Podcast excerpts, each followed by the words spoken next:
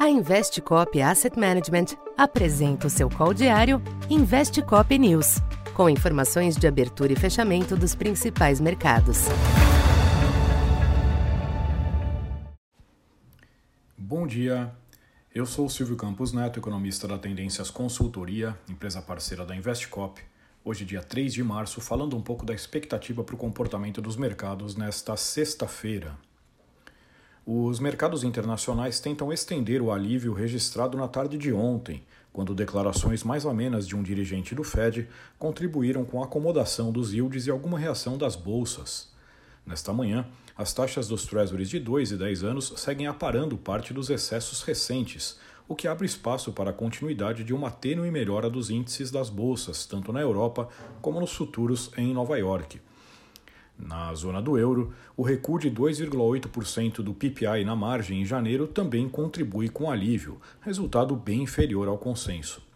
No mercado cambial, o dólar exibe tendência de leve recuo ante as demais divisas. O dia tem como destaque a divulgação do índice ISM de serviços nos Estados Unidos, dado que fornecerá um panorama atualizado do fôlego do setor.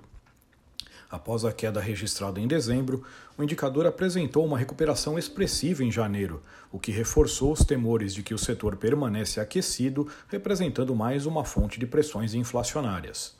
Assim, o dado e sua abertura ajudarão a balizar as apostas para a sequência da política monetária.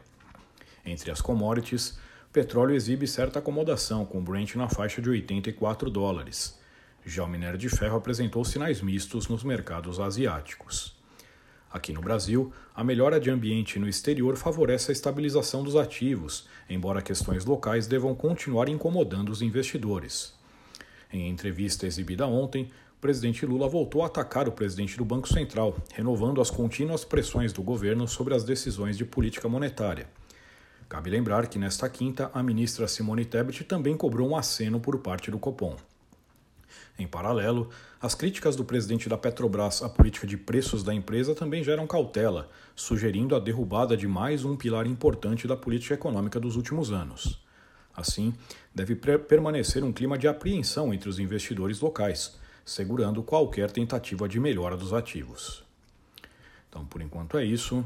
Bom dia e bons negócios. Essa foi mais uma edição Investe Cop News.